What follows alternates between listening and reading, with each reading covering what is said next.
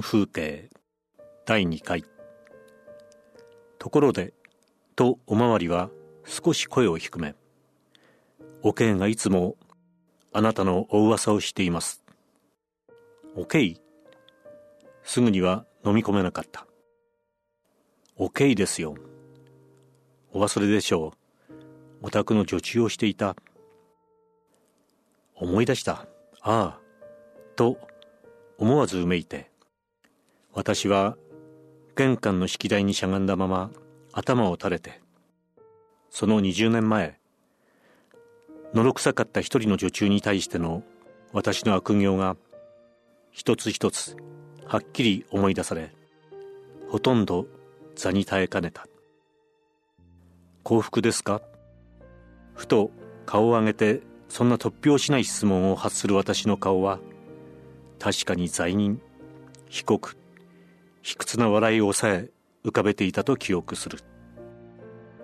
ええもうどうやら屈託なくそう朗らかに答えておまわりはハンケチで額の汗を拭って構いませんでしょうか。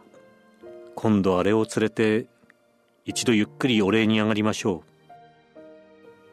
私は飛び上がるほどきょっとした。いいえもうそれには。と激しく拒否して私は言い知れぬ屈辱感に身もだえしていた。けれどもおまわりは朗らかだった。子供がねあなたここの駅に勤めるようになりましてな。それが長男です。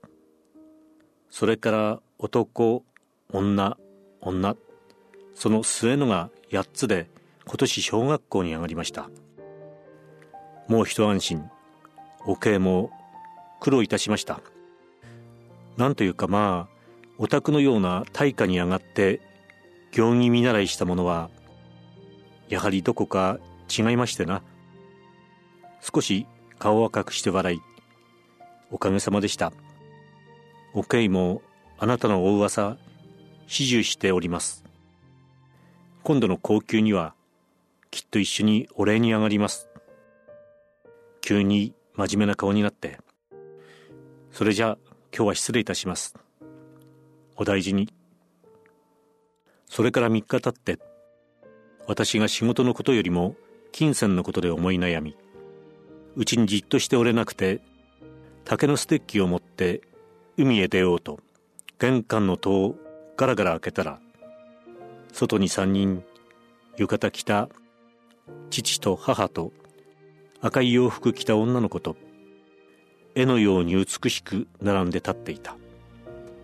岡谷の家族である。私は自分でも意外なほどの恐ろしく大きな土星を発した。来たのですか？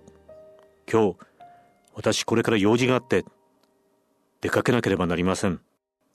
お気の毒ですがまたの日においでください。おけいは品のいい中年の奥さんになっていた。八つの子は女中の頃のおけいによく似た顔をしていて薄のらしい濁った目でぼんやり私を見上げていた。私は悲しくおけいがまだ一言も言い出さぬうち逃げるように海辺へ飛び出した。竹のステッキで海辺の雑草をなぎ払いなぎ払い。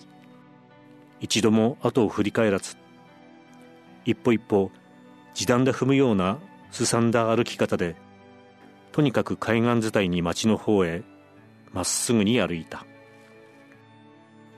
私は町で何をしていたろう。ただ意味もなく活動小屋の絵看板を見上げたり呉服屋の飾り窓を見つめたりチェッチェッと舌打ちしては心のどこかの隅で「負けた負けた」とささやく声が聞こえて「これはならぬ」と激しく体を揺すぶってはまた歩き30分ほどそうしていたろうか。私は再び私の家へ取って返した。海岸に出て私は立ち止まった見よ前方に平和の図がある。おけい親子三人。のどかに海に石の投げっこしては笑い興じている。声がここまで聞こえてくる。なかなかおまわりはうんと力を込めて石を放って頭の良さそうな方じゃないか。あの人は今に偉くなるぞ。そうですともそうですとも。おけいの誇らしげな高い声である。あの方は小さい時から一人変わっておられた。目下の者にもそれは親切に目をかけてくださった。私は立ったまま泣いていた。険しい興奮が涙でまるで気持ちよく溶け去ってしまうのだ。負けたこれはいいことだ。そうなければいけないのだ。彼らの勝利はまた私の明日の出発にも光を与える。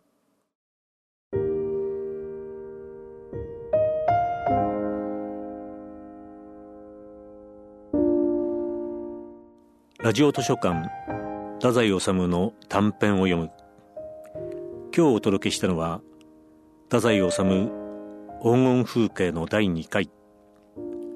朗読は串引陽一でした。